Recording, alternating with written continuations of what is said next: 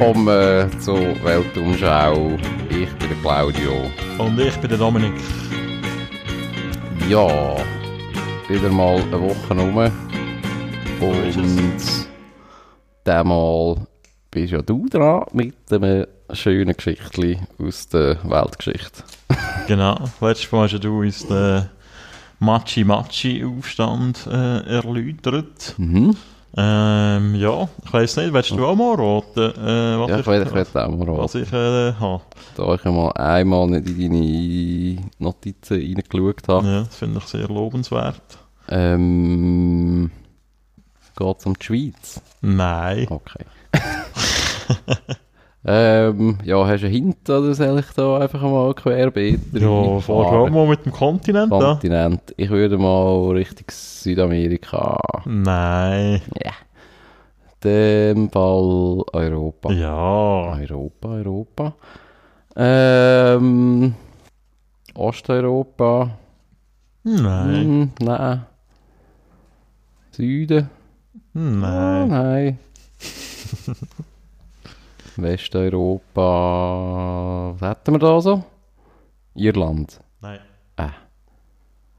Ähm, temperamentvolle Leute. Es gibt überall temperamentvolle Leute. Aber nicht klischeemässig, nein. mal ein bisschen auf die... äh, Nein, klischeemäßig nicht, nicht temperamentvoll. Okay. Ähm, Skandinavien. Nein. Festland, Europa. Ja. Mhm. Deutschland? Ja! Deutschland! Ja, wie könnte es anders Wir können es anders sein. Ist ein bisschen blöd, weil wir letzte Woche auch so halb in Deutschland waren. Stimmt. Aber jetzt reisen wir äh, ins richtige Deutschland, nicht in, in die Kolonialgefilde äh, da irgendwo äh, in Afrika. Aber wenn wir schon nicht äh, räumlich reisen, dann wenigstens zeitlich. Und zwar gehen wir genau 200 Jahre zurück ins Jahr 1819. Mhm. Und zwar gehen wir nach Mannheim. Das ist äh, heute Deutschland, dort ist es noch das Königreich Württemberg gewesen. Mhm. Ähm, dort hat am 23. März 1819 der 23-jährige Student Karl Ludwig Sand den Schriftsteller August von Kotzebue umgebracht. Und ähm, das ist ein politischer Mord gewesen. Äh, heute würde man wahrscheinlich von politischem Terrorismus reden.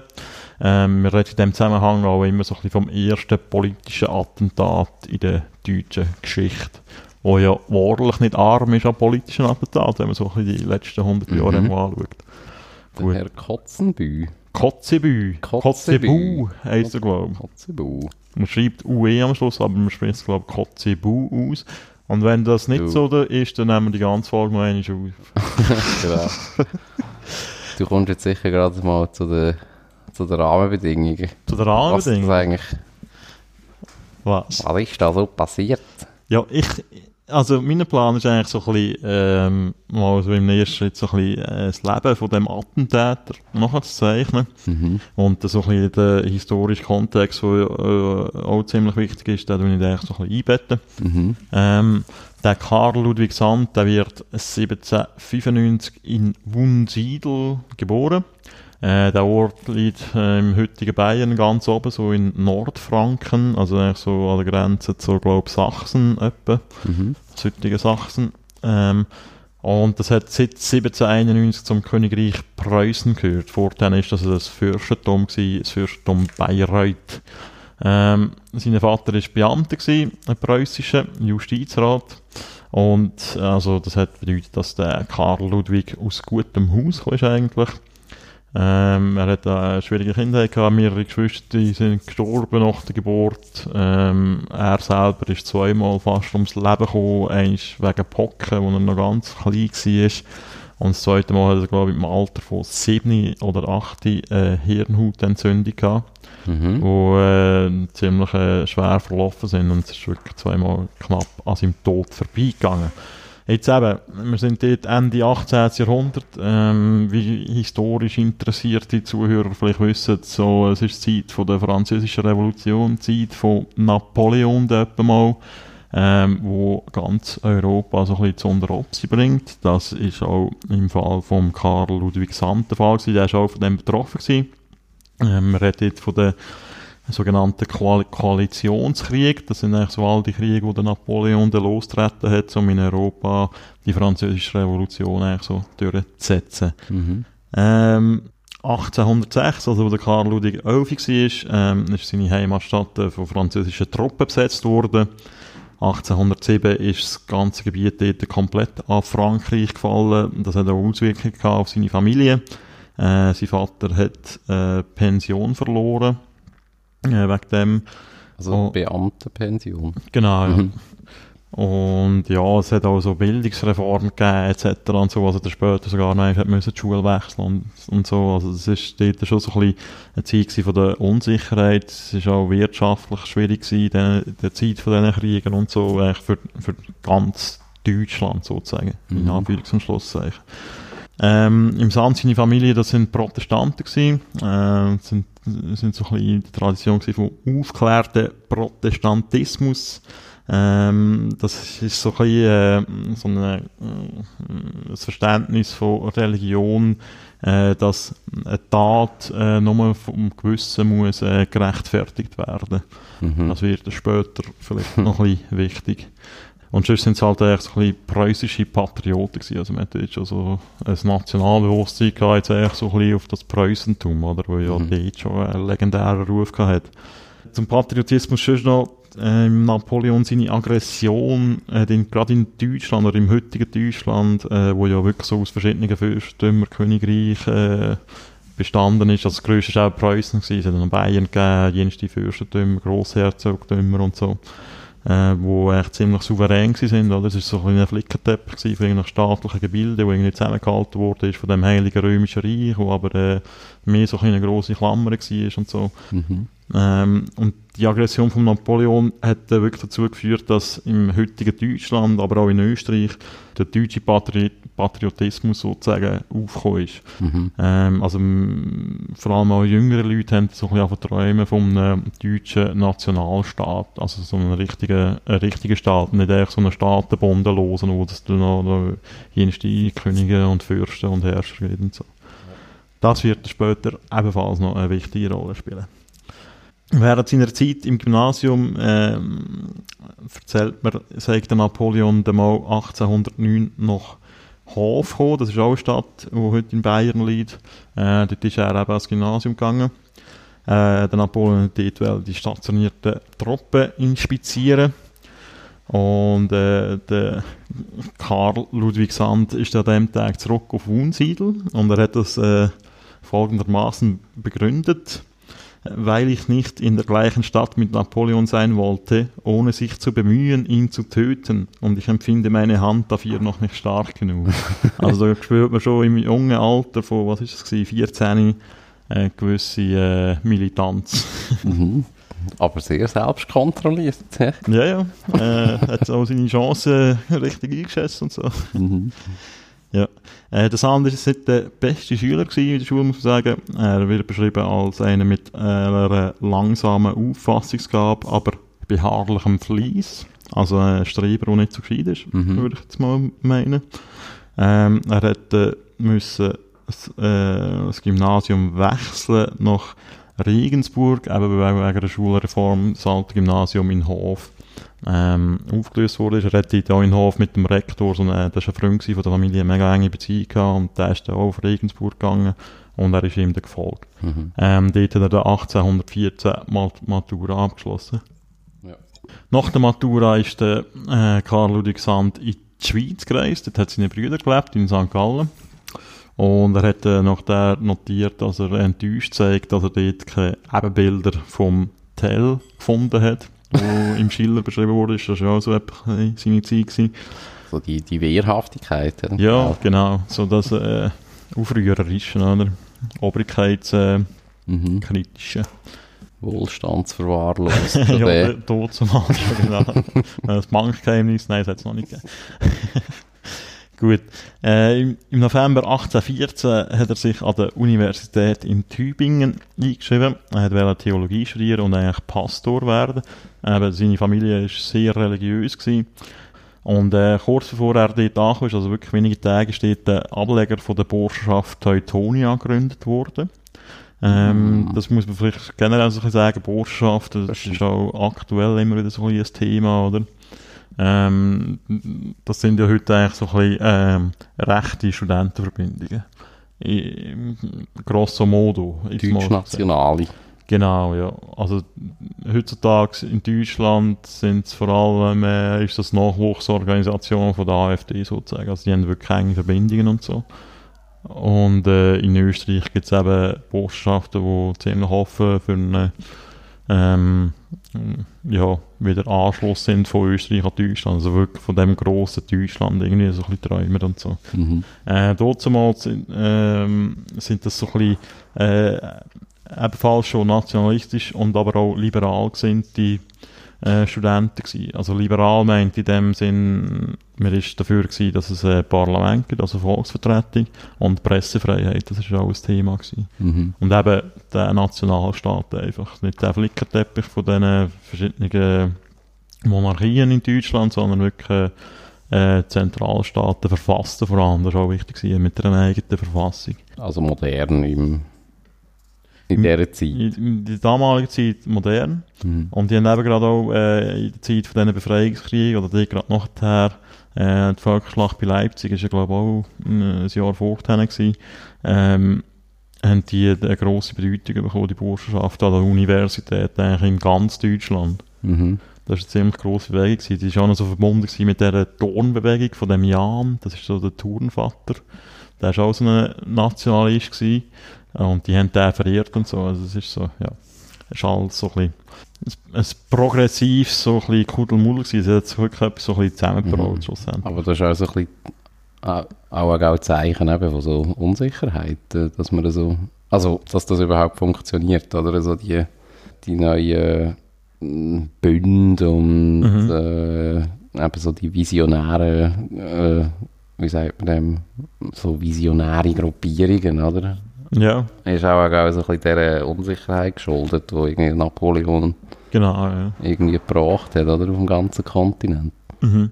Ja, man muss sich wirklich mal vorstellen, der Napoleon ist wirklich durch Europa durchgefetzt und hat eigentlich alles eigentlich mal auf den Kopf gedreht und es ist wieder zurückgedreht worden schlussendlich. Mhm. Am Schluss, aber da komme ich später noch schnell drauf zurück.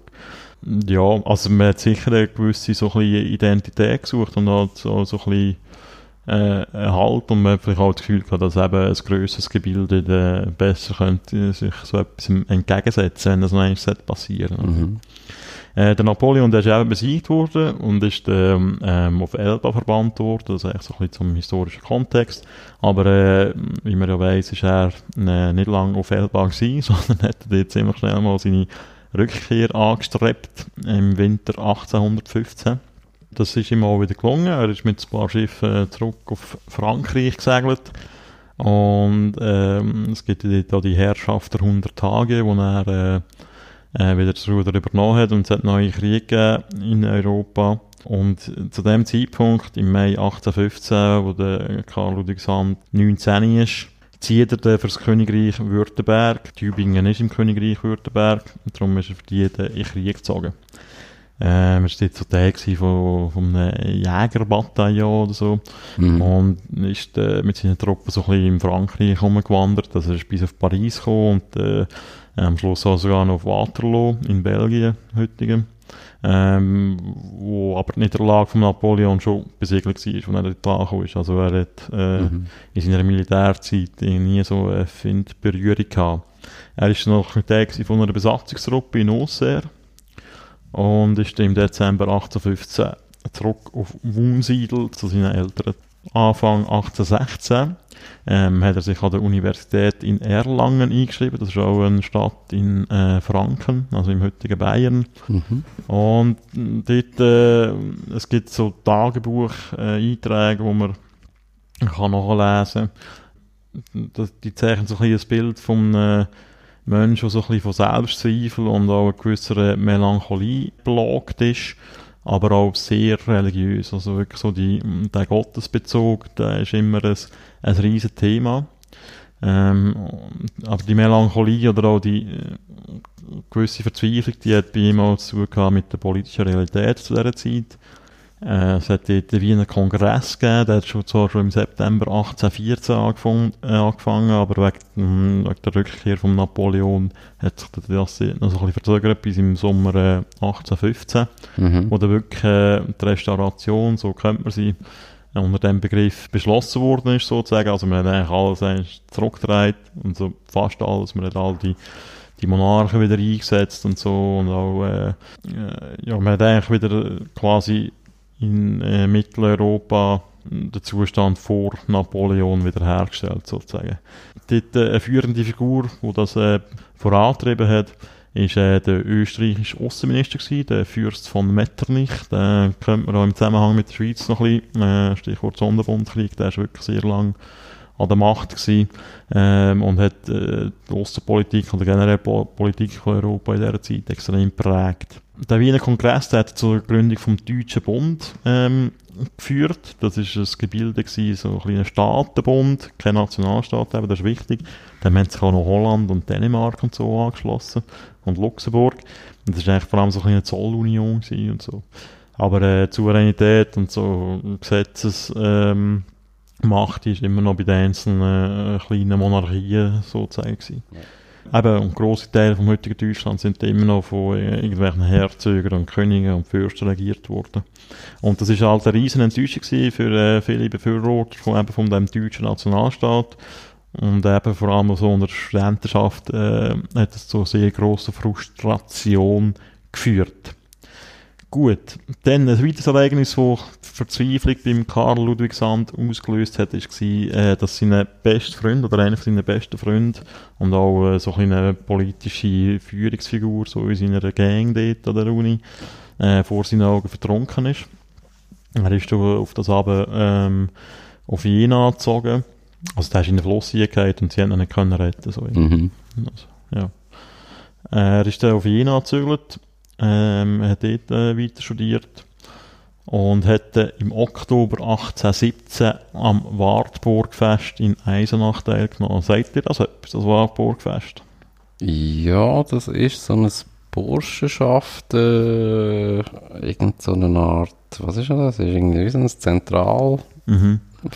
oder? Genau. Von denen, das wird das wird immer noch abgehalten. Das wird immer noch abgehalten mhm. bis heute, ja. Und es hat jetzt zum ersten Mal stattgefunden in diesem Jahr. Mhm. Also es war wirklich ein Fest gewesen, eben von diesen Botschaften, generell von Studenten, aber auch teilweise Professoren, wo ähm, also offiziell war es 300. Jahr, 300. Jahrestag ähm, vom Start von der Reformation, also mhm. Luther, und äh, der vierte Jahres Jahrestag von der Völkerschlacht bei Leipzig. Ähm, es haben eben etwa 500 Studenten von äh, evangelischen Universitäten in ganz Deutschland teilgenommen. Und auch ein paar Professoren. Und das ist äh, eben neben Gedenken an die beiden Jahrestage ist vor allem äh, eine Demonstration oder eine Protestkundgebung oder auch ein Treffen von Gleichgesinnten politisch, äh, wo gegen die Politik äh, von der Reaktion und gegen Kleinstaaterei in Deutschland und für einen Nationalstaat eintreten sind. Äh, das ist ziemlich legendär, das erste Warburgfest. Die, die ähm, haben auch Bücherverbrennungen stattgefunden, wie man das in Deutschland gerne mal macht. Und äh, dort sind auch die Bücher von einem, oder ein Buch von einem gewissen August von Kotzebue steht verbrannt worden. Mhm. Ähm, der ist nämlich eines von den Hauptfindbilder von dieser Bewegung. Ich muss ehrlich gesagt sagen, ich kenne den Kotzebue noch im Zusammenhang mit dem Mord. Mhm. Sonst kann nie irgendwie, ich kann weder ein Werk von ihm, noch sonst irgendetwas. Aber offenbar ist der zu seiner Zeit der meistgespielte Dramatiker auf der ganzen Welt. Also der hat man sogar in Nordamerika aufgeführt zu dieser Zeit. Ein Star? Ein Star, ja. Der war wirklich eine Nummer. Gewesen. Also vom Namen her so halbadlig oder nicht unbedingt? Ja, das weiß ich nicht, seine Familiengeschichte. Er war dort auch noch äh, russischer Generalkonsul. also gute Verbindung zu den Herrscherhäusern und so. Und der hat ihm ja hinten nachgerührt. genau. Und er hat in Weimar gelebt. Und dort hat er auch das literarische Wochenblatt veröffentlicht in dem hat er immer wieder so äh, die deutschen Universitäten und Botschaften ähm, diffamiert und auch lächerlich gemacht, aber auch hat sie als Gefahr aufstilisiert, er hat sie als Brutstätte von der Revolution angegriffen. Und er ist generell so gegen politischen Liberalismus, gewesen, eben Volksvertretung und Pressefreiheit, was äh, nicht ganz unironisch ist, weil er seine Zeitung nur in Weimar nur mehr können rausgeben, weil in Weimar zu dieser Zeit Pressefreiheit geherrscht hat. das ist so ein bisschen gaga. Genau. Aber was sind, also für, die, für die, also so für so einen Geist von so einem KCBU, sind das einfach wie so, das sind so jugendliche Hooligans, so irgendwie Ja, ja. so, Er war eigentlich ein Konservativer gewesen, Ah. oder? im, im, im wahren Sinn vom Wort, Ja, oder? Wo er will, auch, dass, äh, die äh, bestehenden Verhältnisse konservieren, oder? Weil Mhm. man hat es ja immer so gemacht und das ist ja schon, schon richtig so. Wieso sollte man jetzt da irgendetwas äh, ändern und irgendwelche demokratischen Sachen und so, das kommt wenig gut und Mhm. keine Ahnung was. die Bücherverbrennung hat sich da rumgesprochen. Ähm, Eisenach ist schon relativ nahe von Weimar. Äh, der Kotzebue hat von dem mitbekommen und ist daraufhin aus Weimar empört weggezogen. Nämlich auf Mannheim. also was will in der Wartburg ein paar Bücher verbrannt worden Ja. sind. Offenbar hat er sich, vielleicht hat er sich auch bedroht gefühlt, das weiß ich jetzt nicht Mhm. genau. Mhm. Aber äh, auf jeden Fall ist er kurz darauf auf Mannheim umgezogen. Dann am 24. November ähm, 1817 erwähnt der Karl Ludwig Sand das erste Mal im Kotzebue seinen Namen in seinen Tagebüchern. Und zwar folgendermaßen, ich zitiere. Er ist irgendwie mit äh, Freunden unterwegs gewesen und da sagt er das. Als wir den Marktplatz überquerten, hörten wir Kotzebues neue und giftige Beleidigung. Durch welche Wut, dass der Mensch gegen die Burschenschaft und gegen alle, die Deutschland lieben, besessen ist. Äh, Weitere Tagebucheinträge im nächsten Jahr, der 1818, ist da wirklich so vermehrt so ein religiöser und auch politischer Fanatismus zu spüren. Ähm, er hat zum Beispiel geschrieben, Möge ich Christus Deutschland sein und ich werde stark und geduldig im Leiden sein wie Jesus. Also dort ist schon, schon ziemlich deutlich in der Märtyreranleihe zu spüren, oder? Im Denken Mhm. von dem jungen Mann. Und offenbar ähm, hat er sich den Kotzebue wirklich so als äh, Endgegner ausgesucht, äh, aus seinen persönlichen. Ja. Genau. Ende 1818 hat er dann den definitiv Entschluss gefasst, den Kotzebue umzubringen. Ich zitiere wieder, jetzt ein bisschen länger. Hm. Ich beende den letzten Tag dieses Jahres 1818 nun in ernster und feierlicher Stimmung. Und ich habe beschlossen, dass das soeben vergangene Weihnachtsfest das letzte Weihnachtsfest war, das ich gefeiert habe. Wenn etwas aus unseren Bemühungen hervorgehen soll, wenn die Sache der Menschheit darin besteht, die Oberhand in unserem Land zu gewinnen, wenn in dieser ungläubigen Epoche edle Gefühle neu aufsteigen und Platz machen können, dann nur, wenn der Verräter, der Verräter, der Verführer der Jugend, der berüchtigte Kotzebue fällt. Ich bin davon voll und ganz überzeugt, und solange ich die Arbeit nicht vollendet habe, werde ich nicht ruhen.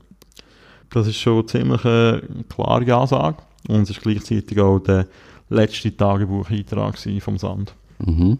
Dann geht es schon in die konkrete Mordplanung, wie man das so kennt, wie man das halt so macht. Er ist dann äh, in Jena Anfang 1819 in eine Anatomievorlesung gegangen und hat sich dort sehr stark dafür interessiert, wo eigentlich äh, das menschliche Herz genau ist. Ja.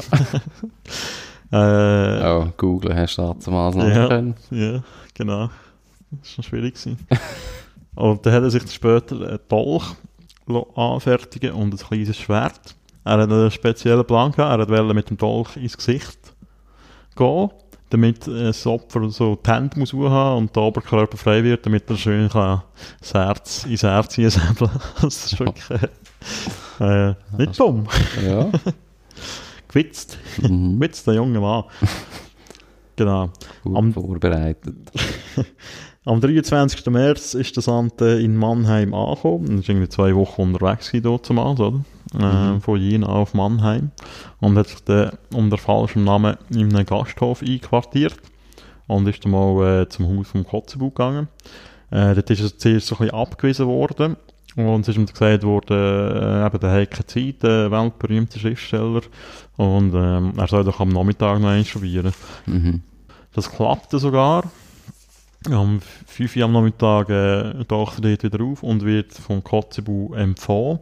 Da muss ich sagen, da habe ich jetzt nie in, äh, irgendwo gelesen, in all den Quellen, die ich hatte, wieso der empfangen wurde oder unter, unter welchem Vorwand er das gemacht hat. Das Mhm. äh, habe ich wirklich nicht herausgefunden. Weil es ist schon noch schräg, wenn du echt zwei Männer gehst, ey, ich will ein bisschen quatschen mit dir. Vielleicht ist es noch ein bisschen normaler gewesen. Du hast irgendwie gesagt, ich bin Student oder ich bin ein Verlierer und so und bist Mhm. irgendwie... Ist das vielleicht noch einfacher gewesen in seiner Zeit? Ich weiß nicht. Keine Ahnung. Sehr wahrscheinlich. Genau. Er ist eben vom Kotzebue in, in dem seinem Wohnzimmer empfangen worden und äh, hat sofort angefangen zu metzgen. Okay. Also er hat äh, Dolch in mein Kieferried gestochen, der ist dort irgendwie noch so halb stecken geblieben und äh, das Schwert ins Herz. Und während dem Sauer äh, gerufen hat, hier, du Verräter des Vaterlandes. ja, und der Kotzebue hat äh, nicht mehr lang gelebt, also der ist zusammengebrochen, es gibt Darstellungen in einem Stuhl und so und ist äh, gestorben dann. Mhm. Und dem sein vierjähriger Sohn, der hat das alles mitbekommen äh, und äh, hat da rumschreien und brüllen. Und der Sand ist offenbar von dem so perplex gewesen, dass er sich äh, äh, selber den, den Dolch in die Brust gesto gestoßen hat. Aber äh, er hat, äh, glaube ich, sein Herz nicht getroffen. Also Mhm. er hat es nicht getroffen, er war tot gewesen. Ähm, er ist irgendwie die Stege durch abgetorkelt, auf die Strasse. Äh, hat irgendeine Patrouille gesehen, dort marschieren und hat das Gefühl gehabt, ja, die kommen jetzt, äh, weil das Kind so umgeschrauen hat, etc. Und hat sich dann noch einmal Dolch in die Brust eingeschossen. Okay. Aber er war immer noch da. Gewesen. Er ist dann von dieser Patrouille aufgegriffen worden und ins Krankenhaus gebracht worden, dort bewacht worden, streng und so. Und hat äh, drei Monate so ein bisschen äh, zwischen Leben und Tod geschwebt. Ähm, eine Wunde haben sie, glaube ich, können ziemlich gut äh, verarzten. Die andere ist immer, die haben es offen gelassen irgendwie und ist halt immer wieder frisch verbunden worden, etc. Weil Mhm. es irgendwie nicht gegangen ist. Auf jeden Fall ist er dann nach drei Monaten äh, ins Gefängnis verleiht worden. Äh, China ist das ins Zimmer durchsucht worden von den Behörden und dort hat man auch äh, Abschiedsbriefe gefunden, wo er äh, über seine Motive Auskunft gegeben hat. Und das hat, glaube ich, schon ein eine Schockwelle ausgelöst, so unter den deutschen Monarchen, generell von den Reaktionsverfürwortern, oder mit so einer Radikalität, dass es jetzt eigentlich einen so trifft, Mhm. äh, bei sich daheim, äh, mit dem hat man äh, schon nicht gerade gerechnet, oder? Dass es irgendwie könnte Aufstände geben, oder so, vielleicht noch hinder, aber so, dass das Einzeltäter-Ding, dass sich einer so radikalisiert und dann wirklich einer abmetzen, das hat man irgendwie so dort nicht so gekannt, oder? Mhm. Eben, der Sand wird ins Gefängnis gebracht. Und äh, etwa zur gleichen Zeit, äh, also ein bisschen später, im August 1819, werden die Karlsbader Beschlüsse in Kraft gesetzt. Hast du von dem schon gehört? Ja, aber ich kann dir jetzt... Das ist auch so ein Metternichs-Konstrukt, genau, das ist auch, das ist auch der Metternich die treibende Kraft gewesen. Ich weiss zwar jetzt nicht, was da im Detail... Ja, ich tue es schnell äh, kurz zusammenfassen, also wirklich nochmal das Wichtigste. Eben, die deutschen Monarchen sind ein bisschen aufgeschreckt gewesen. Man hat das Gefühl, man muss das so ein bisschen zurückbinden. Die, die äh, liberalen Burschenschaften und die Universitäten, man hat es äh, so ein bisschen wahrgenommen, als sie jetzt ein bisschen brodelt und hat das eigentlich wirklich unterbinden Mhm. ähm, Karlsbader Beschlüsse die bein- beinhalten das Verbot von der öffentlichen schriftlichen Meinungsfreiheit, ein Verbot von der Burschenschaften, äh, eine sehr weitgehende Überwachung von Universitäten, Schließung von Turnplätzen, eben weil eben der, die Turnerbewegung vom Jan äh, auch so ähm, den nationalen Impetus hatte Mhm. äh, Zensur von der Presse äh, sowie ein äh, Berufsverbot äh, für liberal und national gesinnte Professoren an Universitäten.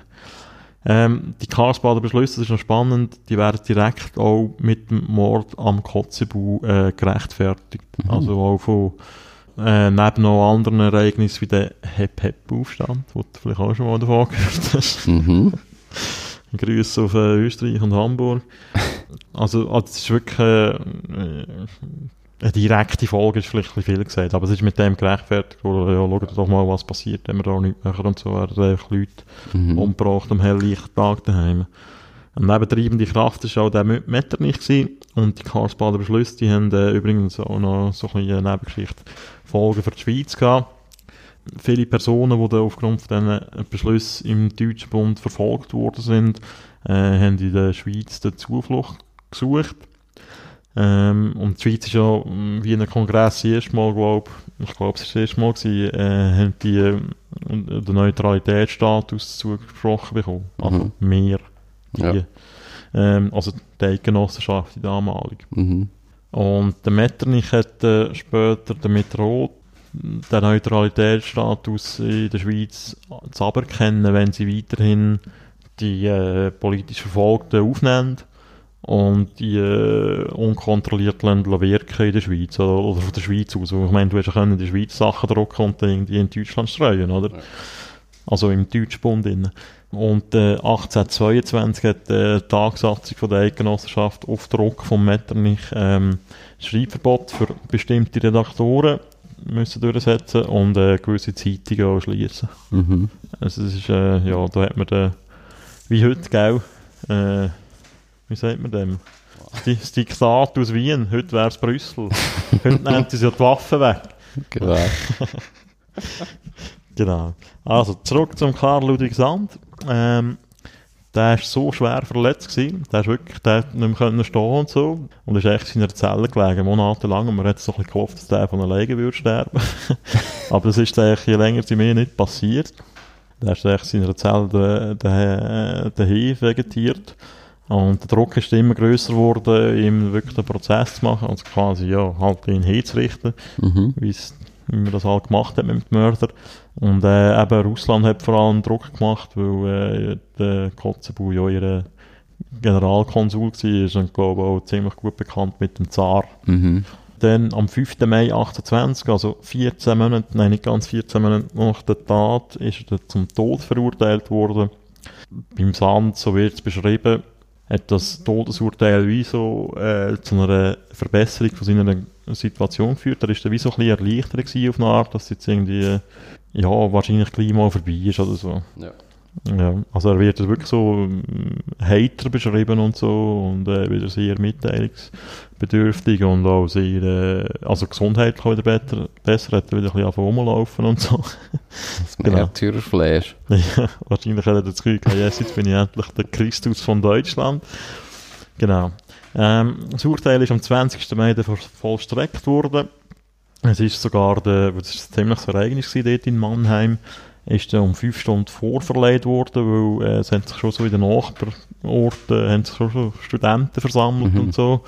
Und man hat nicht wollen, dass dort irgendwie so grosse Zwischenfälle kommen, darum hat man es irgendwie auf die 5 Uhr am Morgen verleiht, statt am, wenn es wäre, am 10 Uhr oder am 11 Uhr. Ja. Ich weiss nicht, 5, 6 Stunden, ich weiss nicht mehr genau. Und äh, es hat dort auch grosse Sicherheitsvorkehrungen gegeben. Also ähm, äh, man hat irgendwie 1200 Infanteristen aufgeboten, 350 Ka Kavalleriesoldaten und sogar eine Artillerietruppe mit äh, richtigem Gewehr und Scheiß, Mhm. äh, um die hier richtig zu schützen. Und das war dann wirklich ein ziemliches Happening. Gewesen. Es gibt da verschiedene Darstellungen, wie das sieht, was die Leute ihm zugerufen haben oder irgendwelche Heldenverehrungen und so. Ob es Mhm. wirklich so war, weiß ich nicht. Und Sand hat auch müssen versprechen, vorher, oder hat seinem Fahrer versprochen, dass er äh, sich nicht als Volk wendet. Das ist noch wichtig gewesen. Und er hätte aber noch gleich noch etwas sagen und dann hat er gesagt, hey, nein, Alter, bist ruhig. Und das war wirklich ruhig gewesen. Okay. Und er ist dann mit dem Schwert hingerichtet worden. Es sind zwei Schläge nötig gewesen, weil das erste Mal äh, ist der Kopf nicht ganz abgehakt, dann einmal müssen ansetzen und währenddem hat er, glaube ich, noch eine Hand abgehauen. Sie haben ihm die Hände Ah. irgendwie so vor, dem, Mhm. so vor der Brust zusammengebunden. Ja. Und, äh, jetzt, zweiten Schlag hat es noch eine Hand verwünscht, aber ja. Er ist dann mal zuerst mal in einem anonymen Grab auf dem Mannheimer Friedhof beerdigt worden. Und wie man schreibt, äh, oder wie man kann lesen, keine 20 Schritte vom Grab vom Kotzebue entfernt, was ja noch äh, speziell ist. Okay. Genau. Und der Sand, der ist dann wirklich so in der Nachbetrachtung zu einem Held geworden. Also eigentlich sogar ein Märtyrer von der äh, deutschen Nationalbewegung. Und es ist ein ziemlicher Personenkult um ihn entstanden. Ja, also er hat eigentlich sein Ziel erreicht. Er ist so ein bisschen der Ja. Christus von Deutschland geworden. Okay. genau. Ja, äh, Ja. Das ist eigentlich die Geschichte von dem Karl Ludwig Sand. Vielleicht noch, äh, noch ein, oder willst du gerade etwas fragen? Nein, ah, coole Story. Vielleicht noch ein kleiner, äh, was ich noch spannend gefunden habe, nachtragen. Ich habe als Quelle für die Episode unter anderem das Buch von Alexandre Dumas gebraucht. Das ist ein französischer Schriftsteller, der bekannt ist als Autor von äh, Die drei Musketiere und äh, Graf von Graf, Monte Cristo. genau, Graf von Monte Cristo. Und der hat auch so eine Serie gehabt, berühmte Verbrechen, wo er das so Okay. äh, Kriminalfälle oder generell äh, Verbrechen nachher recherchieren.